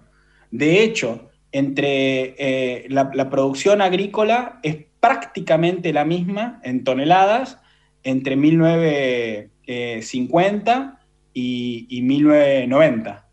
O sea, no- Ajá. no- no- yo estoy hablando de que mientras todo el mundo eh, se Crecía. mecanizaba, invertía en fertilizante, eh, híbridos de maíz, híbridos de trigo, etcétera, etcétera, etcétera, la frontera agrícola argentina estaba, entre comillas, inalterada y la producción total prácticamente no crecía, o crecía muy poquitito. Y a su vez, este, to- to- todos los distintos inventos, este, como la Junta Nacional de Granos y Carnes, eh, to- to- todas esas cosas que en el fondo lo que hacían era pisar el precio que cobraba el productor, lo que hacían era hacer a, lo- a todos los negocios eh, menos atractivos. Entonces vos lo que Claro. tenés es un proceso de, mientras, eh, esto lo estudié hace un tiempito, mientras en la década del 70 nosotros este, teníamos más cabezas de ganado per cápita que Brasil, muchísimas más, y exportábamos, si la memoria no me falla, seis veces más carne que Brasil, eh, eh, eh, a lo largo de, de- de- de la década del 60 hasta la década, hasta, esta, hasta, hasta la actualidad, se invirtió totalmente la relación. Nosotros caímos sistemáticamente en cabezas de ganado per cápita, mientras que Brasil aumentó y hoy Brasil exporta, creo que, si la memoria no me falla, entre dos y tres veces más carne que nosotros. O sea, nosotros exportábamos seis veces más carne que ellos, y de hecho ellos eran un, cautivo- Claro. eh, ellos eran un mercado cautivo de Argentina, Y ahora es al revés, ellos son el mayor exportador mundial de carne vacuna y, este, y están entre dos y tres veces más carne que nosotros. Entonces, eh, ¿Y eso está relacionado con, la, con esa intervención del Estado que vos describías? Totalmente, porque lo que cuando vos este, eh, le deprimís el precio cobrado al productor, eh, eh, le, le arruinás la rentabilidad y el productor desinvierte. Eh, y descapitaliza el negocio. Entonces hace lo contrario a lo que hicieron todos los productores compe- competidores de Argentina, porque Argentina no es el único país productor exportador neto de alimentos. Obviamente está Estados Unidos, que es el primero, Brasil, Australia, Canadá, eh, son todos países que, que han invertido mucho en conocimiento por hectárea y eso te eleva la productividad y a diferencia de lo que hace Graboy con la, vuelta- con la huerta de los perejiles, vos lo que necesitas es menos hectáreas para producir la misma o más cantidad de alimento. Claro. Si ha- hagamos juntos este ejercicio, si nosotros en vez de estar acá hablando por Zoom, eh, pavadas teóricas, tuviéramos que producirnos nuestro alimento, bueno, eh, muy probablemente la producción del alimento tomaría el grueso de nuestro día laboral y no tendríamos tiempo para hacer otras cosas. Claro, entiendo. Justamente lo, lo que hacen las sociedades modernas capitalistas es mediante el intercambio eh, eh, generar la especialización productiva que eleva la productividad, productividad, por hora claro. trabajada y, y- y nos permite dedicarnos a hablar pavadas por Zoom, usando tecnología. Digo, a Sí, ver, eh, es una elección. Digamos, podemos vivir de la huerta de perejiles cultivados bajo la sombra de unos árboles. Pero tenemos que El vivir es que para la eso. expectativa de vida va a caer y- Claro. y, vamos a vivir más pobres, ¿viste? Porque no- eh, produciendo perejiles no se pueden comprar vacunas de COVID, ¿me explico? Sí, sí, entiendo perfectamente. Hay un problema de, eh, y eso es algo que me obsesiona en el último tiempo, que es ver cómo eh, no solamente la sociedad argentina se, se empobrece eh, siguiendo el indicador clásico de cuánta gente está por debajo de la línea de pobreza, sino por este, cuán alejados estamos tecnológicamente del mundo. Nos estamos en serio cayendo del mundo. O sea, Pero el campo también, el campo especialmente. El campo en menor medida, porque al ser un sector este, de muchísima productividad, tiende a reinvertir y porque aparte como es un sector de, de lo que se llama price takers, tomadores de precios, si no invierte se cae el mercado. Claro. Pero, pero, este, eh, a- a- están habiendo olas tecnológicas en el agro que no la estamos agarrando, particularmente en, en nuevas semillas Ajá. este, que no están viniendo acá por, por un tema más complejo que es este, cómo se pagan las patentes por el conocimiento de la semilla, que eso es algo demasiado largo para charlarlo, Ok. este, pero no están, no están llegando. Y, y obviamente cuando vos a un empresario, Gustavo, le cercenás la rentabilidad, le corres el foco. Entonces el, empresario ahora está más preocupado en ver cómo defensivamente protege la rentabilidad y no en cómo agresivamente crece. Entonces, Claro. eh, Te afecta la productividad eso. Totalmente, porque estás, estás pendiente de algo externo a tu organización. Claro. Durante el periodo de Macri fue el periodo de, de la explosión de las AgTechs. Son las, básicamente son las, las compañías que usan instrumentos digitales para mejorar la productividad en el sector. Y, y muchas de esas AgTechs, para no decirte casi todas, tienen inversión de productores de campo. Claro. Que, que agarraron y dijeron, bueno, de- de mis ahorros voy a meter plata en estos pibes, muchos de ellos urbanos, que no tienen nada que ver con el palo, Sí. pero que se dio cuenta que había una ligazón entre la tecnología que ellos dominaban y la necesidad del agro. Ujú. Eh, escúchame, y todo este salto tecnológico que con, con todas estas dificultades que vos describís, Argentina también tuvo, eh, ¿qué- ¿cómo afectó el tema de la tenencia, digamos? ¿Cómo es ese panorama que vos me describías en la época por ahí de fines del siglo XIX, comienzo del siglo XX, con el que hay ahora? ¿Quiénes son los dueños del campo en una mente enfebrecida paranoica? Mira, todo el agro del mundo, al igual que literalmente todas las industrias del mundo, tienden a la concentración. Es un fenómeno que está hiper estudiado por los economistas, ultra probado. ¿Por qué? Porque mientras más madura se vuelve una industria, este, más dura se pone la competencia y más necesario es este, eh, la capacidad financiera para reinvertir.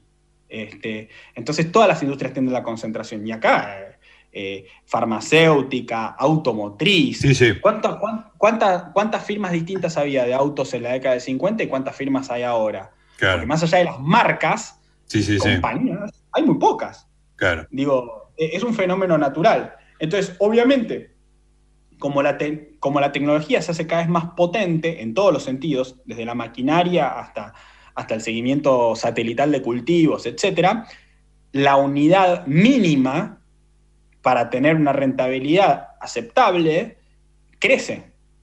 Antes era mucho más chica, ahora es mucho más grande. Claro. Pero pasa en todas las industrias, de vuelta. ¿Cuál es la unidad mínima para producir autos hoy y cuál era antes? Digo, eh, entonces ahí es, digamos, un, tema conceptual, donde si querés podemos hablar del otro tema, que es que muchos movimientos pseudoambientalistas en realidad canalizan su malestar con el capitalismo a través de la corporización de, eh, ciertos eh, bienes.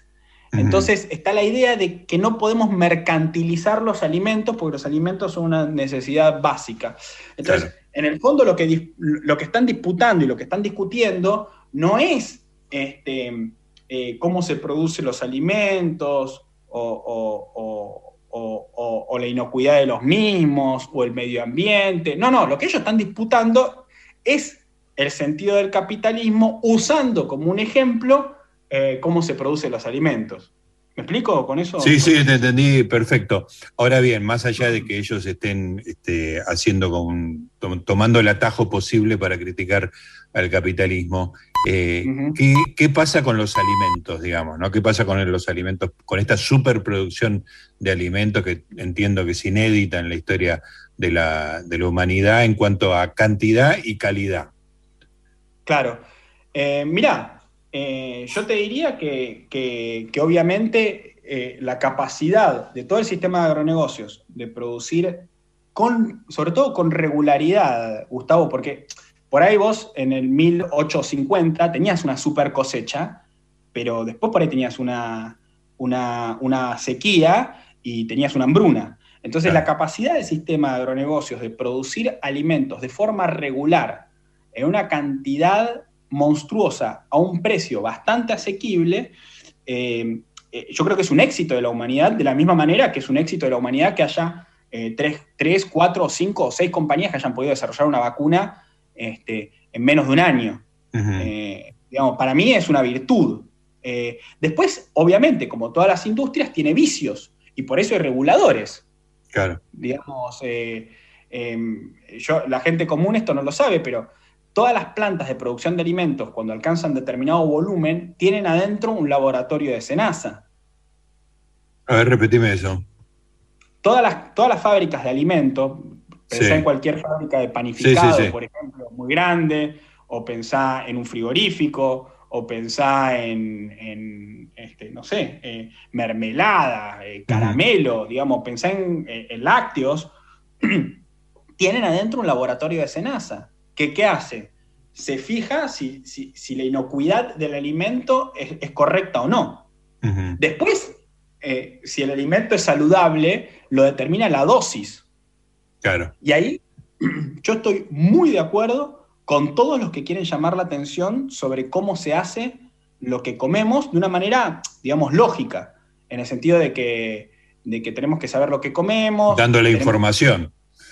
Dando información, tenemos que ser conscientes que este, comer mucha azúcar, mucha sal, mucha grasa, mucho de cualquier cosa está mal.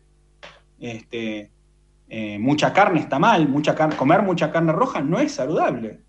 O sea, no es saludable tener una dieta donde la mitad de la proteína o más de la mitad de la proteína animal que consumíamos era carne roja. Te hace mal.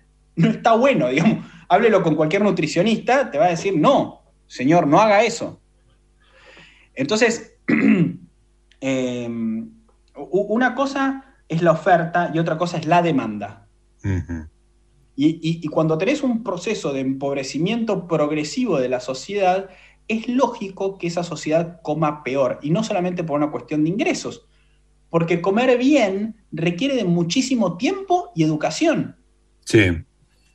Eh, digo, no es una pavada esto que estoy diciendo. Para poder comer bien, te tenés que poder cocinar lo que comes, tenés que poder tener una relación sana con la comida, tenés que tomarte un tiempo, tenés que llamar a la familia a la mesa familiar. Todas estas cosas que digo que parecen Sí, medio es, es del caro. Benito digamos. Maya. Claro. ¿Qué? Es caro, digo, Es dedicarle caro, todo todo ese lo que te tiempo. claro. de decir es caro. Tenés que tener una mesa, tenés que tener una casa sana, tenés que tener una madre y un padre que vuelvan una hora razonable de su trabajo. Digo, Estar informado, que también es caro. estar informado que también es caro, tener el tiempo para cocinar que también es caro. To- todo es caro en eso. Entonces, como la sociedad se está empobreciendo y se rompen los lazos sociales y tenés viviendas que son multihogares, eh, bueno, vos, vos has trabajado en Index, sabés lo que te quiero decir con esto, pero es básicamente que, que haya muchos grupos familiares conviviendo Sí, sí. En, en la misma ciudad de edilicia. Este, todas esas cosas eh, eh, son tristes, nos tienen que doler, digo, pero la solución no es este, empezar a gritar y decir este, el pan lactal nos mata. Digo, me parece como muy infantil. Yo estoy describiendo un problema multidimensional, hipercomplejo, y si la solución que vos me das es, vamos a cerrar las exportaciones de carne y vamos a decir que el pan lactal nos mata y con eso me voy a dormir tranquilo, es como, es como decirles, eh, no, yo los mandé a todos a hacer cuarentena. Entonces, si están contagiando, es, es culpa de ustedes, que Culpa son malos ciudadanos. Claro. Eh, me parece una, una respuesta muy infantil a un problema multi- multidimensional extremadamente complejo. Ahora, Evo, eh, vos describís esto para, para Argentina. ¿Qué pasa en los países desarrollados donde la pobreza es un, no es el problema que se... Digo, en el resto del mundo, incluso en nuestros países vecinos, la pobreza ha disminuido en los últimos años y muchas veces por gracias a este tipo de cosas. ¿Qué pasa con estas discusiones en Europa, en Estados Unidos? Mira, eh, eh, eh, en esos países eh, la gente está en la trampa del ingreso medio. ¿Qué quiere decir la trampa del ingreso medio? Es lo suficientemente rica como para que su tiempo valga mucho, entonces quieren venderlo en el mercado laboral para ganar más plata, este, pero no es lo suficientemente rica como para decir que hasta acá paro de trabajar y en vez de Sí. comerme chips con un pomo de queso cheddar y, y no sé, inyectarme café de, de Starbucks, Le dedico dos poco. horas a comer. Bien, Claro, me dedico una hora a resolver lo que es la comida de este día. claro, ¿ok? entiendo. Entonces, ahí la discusión pasa por cómo hacemos para, para, para- aparte, eh, no jodamos, em, lo- los sabores intensos, que son los que les gustan a los nenes, son Mm. fácilmente identificables y producen mucho placer. Claro. Las cosas que son muy saladas, las cosas que son muy dulces, la combinación tradicional, yo hice un curso de barman, me lo regaló mi mamá cuando cumplí 30. la combinación tradicional limón, azúcar, eh, espirituosa, son Sí. todos sabores que despiertan un, un- un placer muy grande y obviamente eh, eh, te llevan a consumir dosis que te hacen mal. Claro. De la misma manera que te hace mal tomarte 30 margaritas, te hace mal estar comiendo papa con cheddar todo el día. Claro. Ahora, obviamente tienen un montón de, de- de- de glutamato monosódico, que, que- que- que- que es la base de- del umami, que es un sabor, este, que por ejemplo tienen, hace la prueba las, las le- eh, eh, ¿cómo se llama el primo de los boquerones? Las anchoas. Las anchitas, Las anchoas sí. tienen mucho umami, so- e- es un sabor que te despierta este, muchísimo placer y que, y que te da sensación de no saciedad. Por eso cuando Claro. es un poco de Pringles te las morfás. Sí. Están llenas de eso. Claro. Bueno, obviamente hay que educar a la gente en que eh, todo en su justa medida y armoniosamente, pero pensar que vamos a solucionar el problema porque, porque dijimos que, que- que el pan lactal nos mata y, y ¿cómo se llama? Y que hay que comer pollo criado a campo, me parece de un nivel de infantilismo. Este, Bueno, además, eh, claramente se enfrenta con un problema mundial, ¿no? De alimentar una cantidad de personas para los cuales este, solamente la industrialización da es respuesta.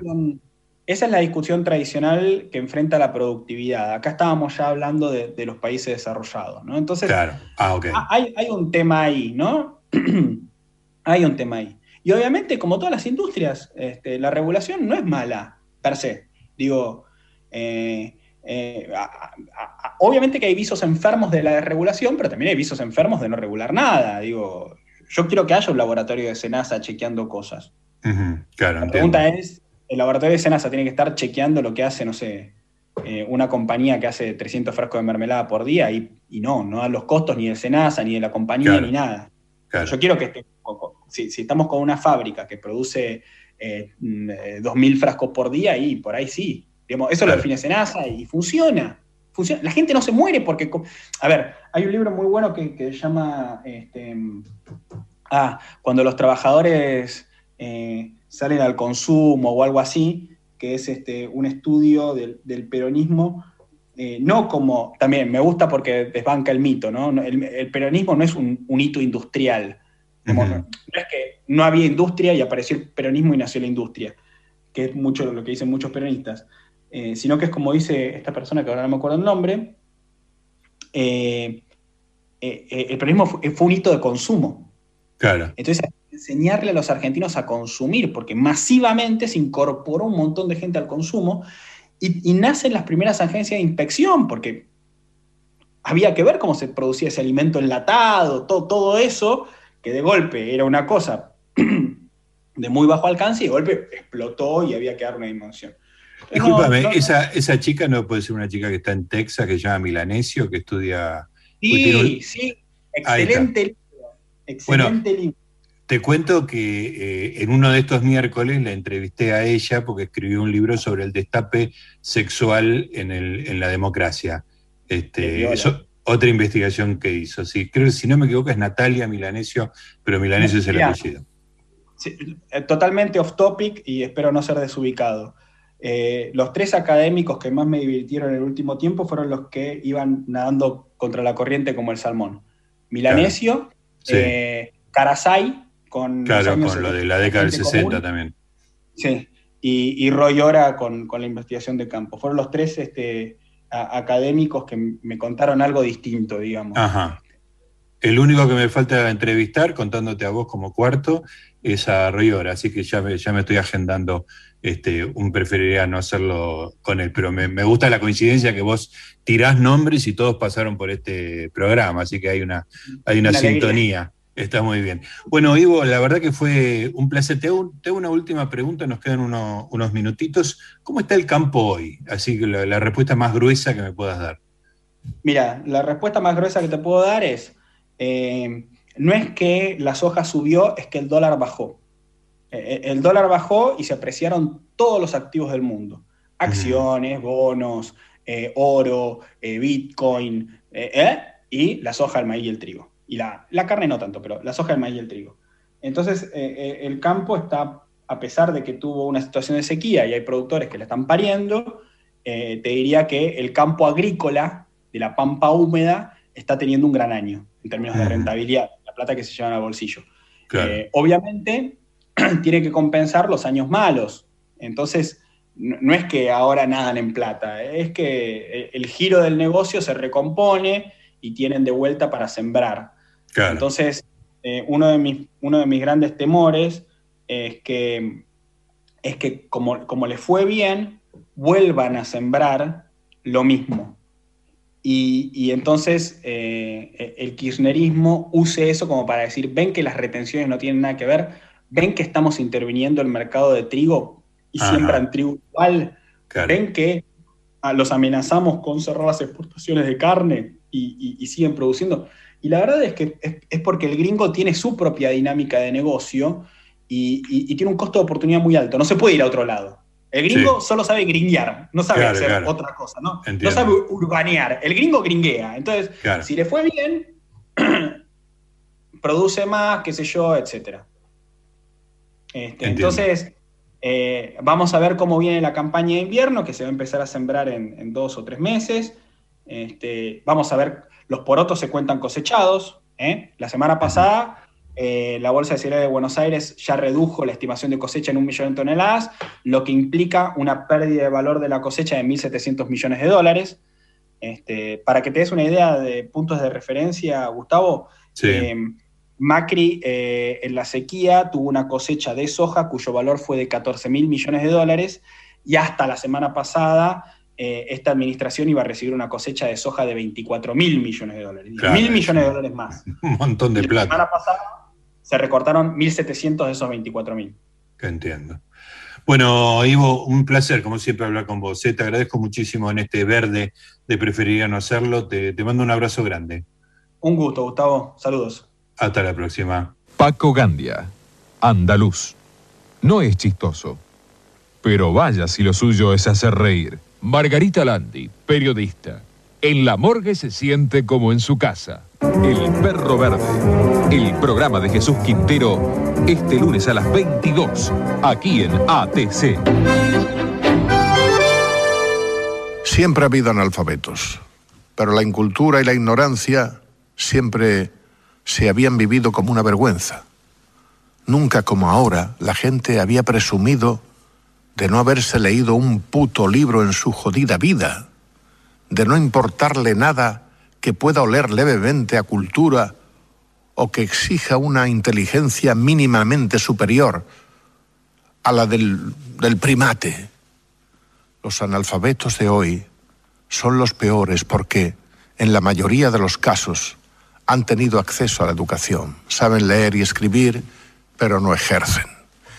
Cada día son más y cada día el mercado los cuida más y piensa más en ellos. La televisión cada vez se hace más a su medida. Las parrillas de los distintos canales compiten en ofrecer programas pensados para una gente que no lee, que no entiende, que pasa de la cultura, que quiere que, que la diviertan o que la distraigan, aunque sea con los crímenes más brutales o con los más sucios trapos de portera. El mundo entero se está creando a la medida de esta nueva mayoría, amigos. Todo es superficial, frívolo, elemental, primario, para que ellos puedan entenderlo y digerirlo. Esos son, son socialmente la nueva clase dominante, aunque siempre será la clase dominada, precisamente por su analfabetismo y su incultura, la que impone su falta de gusto y sus morbosas reglas. Y así nos va a los que no nos conformamos con tan poco. Operación Masacre es el primer programa de libros de periodistas de la radio argentina. Así es, hace siete años que venimos haciendo aquí Operación Masacre por la 1110 los domingos a las 20, porque aunque usted no lo crea, los periodistas a veces nos damos el tiempo para escribir investigaciones periodísticas, para escribir novelas, para escribir ensayos y hasta para escribir poesía. Operación Masacre los domingos a las 20 por la 1110 es programón. Existe más de una manera de dar vida. 6.000 argentinos esperan. 40 millones. Podemos ayudarlos. Todos podemos dar vida. Comunicate al 0800-555-4628 www.incucay.gov.ar Es un mensaje del Ministerio de Salud, Presidencia de la Nación. Hola, ¿qué tal? Soy Ezequiel Jacobone y quiero invitarte a escuchar Regiones 1110. Del norte a la Patagonia, de Cuyo al litoral. Todos los sábados por la noche recorremos la magia de nuestro país a través del aire de la 1110. Descubrí junto a nosotros las voces del arte local de cada rincón argentino, la diversidad de nuestros paisajes, los sabores de nuestra cocina tradicional, las maravillas que las manos artesanas pueden crear e incluso los proyectos que nuestras mentes inventoras son capaces de idear. Regiones 1110. Todos los sábados de 22 a 23 viví las regiones argentinas sin salir de tu casa por la 1110, la radio pública de Buenos Aires. Regiones 1110. Nos une lo que compartimos. En estos días de aislamiento social es importante cuidarnos entre todas y todos. Si vos o alguien que conoces sufre violencia de género, llámanos al 144 a las 24 horas los 365 días del año. Estamos para ayudarte. Cuidarte es cuidarnos. Buenos Aires Ciudad.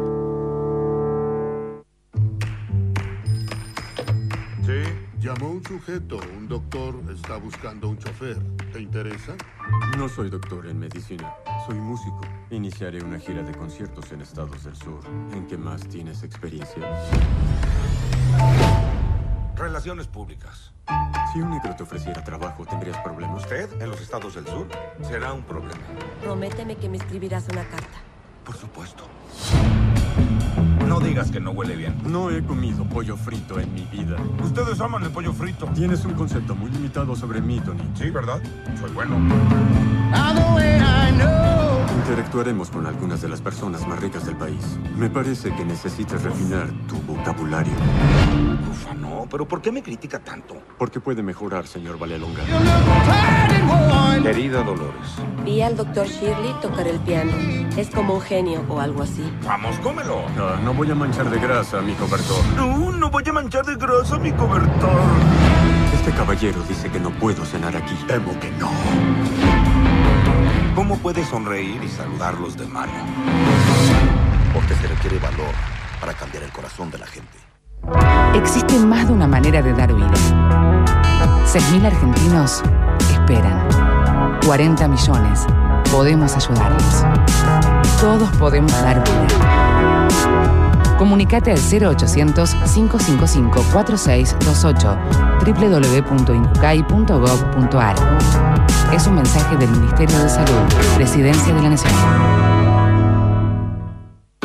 En estos días de aislamiento social es importante cuidarnos entre todas y todos. Si vos o alguien que conoces sufre violencia de género, llámanos al 144 las 24 horas los 365 días del año. Estamos para ayudarte. Cuidarte es cuidarnos. Buenos Aires Ciudad. ¿Escribís y te gustaría compartirlo? ¿No escribís pero querés que escuchemos tus textos favoritos? Forma parte del proyecto Poesía 1110. Manda un audio leyendo el texto que elijas, un poema, el párrafo de una novela, la estrofa de una canción, a través de nuestro WhatsApp 0054 911 351 47424 y compartilo con todos los oyentes de la 1110. No olvides decirnos tu nombre, el título del poema y su autor. Porque poesía es leer, es escribir y es compartir lo escrito y lo leído, lo contado y lo cantado. Poesía 1110. Un espacio para pensar y compartir el acto poético en todas sus formas, la poesía de todas las cosas. A la medianoche del sábado, cuando se inicia el domingo, por la Radio Pública de Buenos Aires.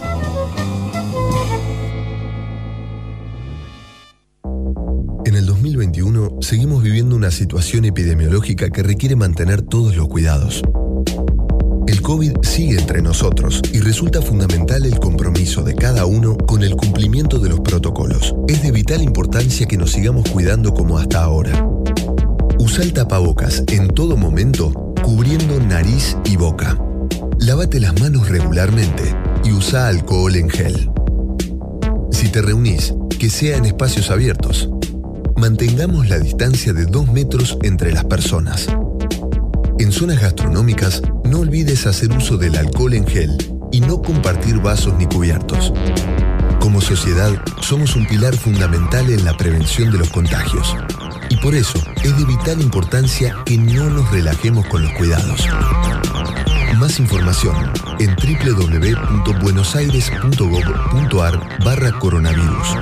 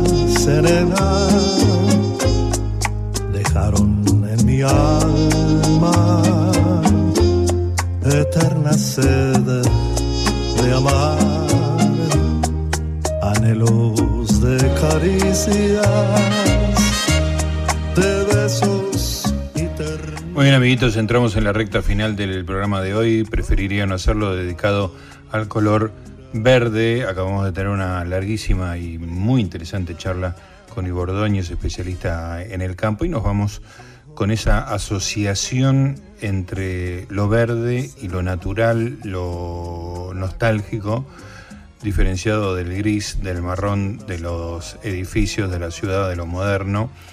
Y eso está reflejado en una canción de los Kings que usamos acá, somos fans de los Kings por supuesto, y usamos acá como cierre de los lunes o martes, depende de cómo estaba organizada la semana, durante muchos años, The Village Green Preservation Society, la Sociedad de Preservación de la Villa de la Ciudad Verde, algo así.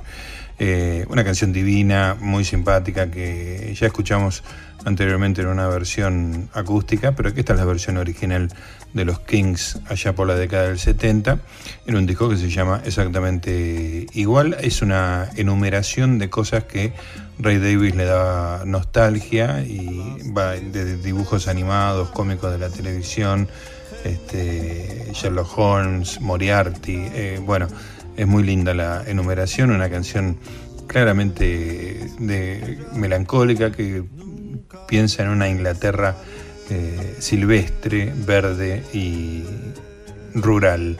Eh, dice Davis que no la compuso pensando más bien en su Londres natal, vivían en el norte de Londres, había un parque, había bueno, muchas extensiones verdes y en esa época, década del 50-60, la, el norte de Londres era, no te digo rural, pero mucho más amplio.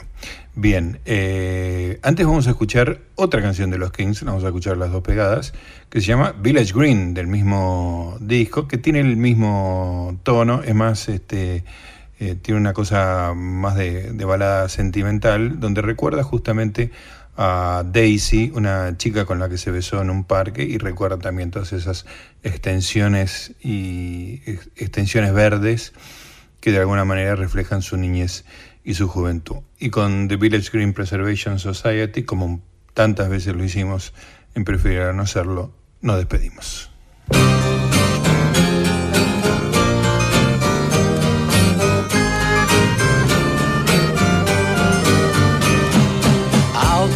The country, far from all the subtle noise of the city, there's a village green. Oh, it's been a long time since I last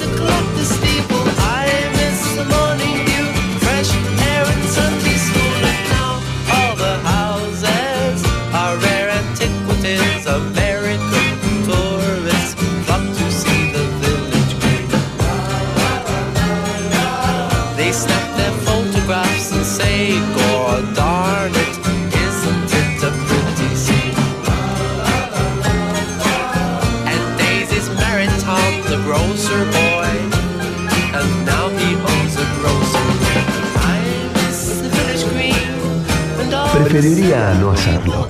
Un programa nocturno. Detrás de toda gran ciudad hay una gran radio. La 1110, Buenos Aires, en la radio.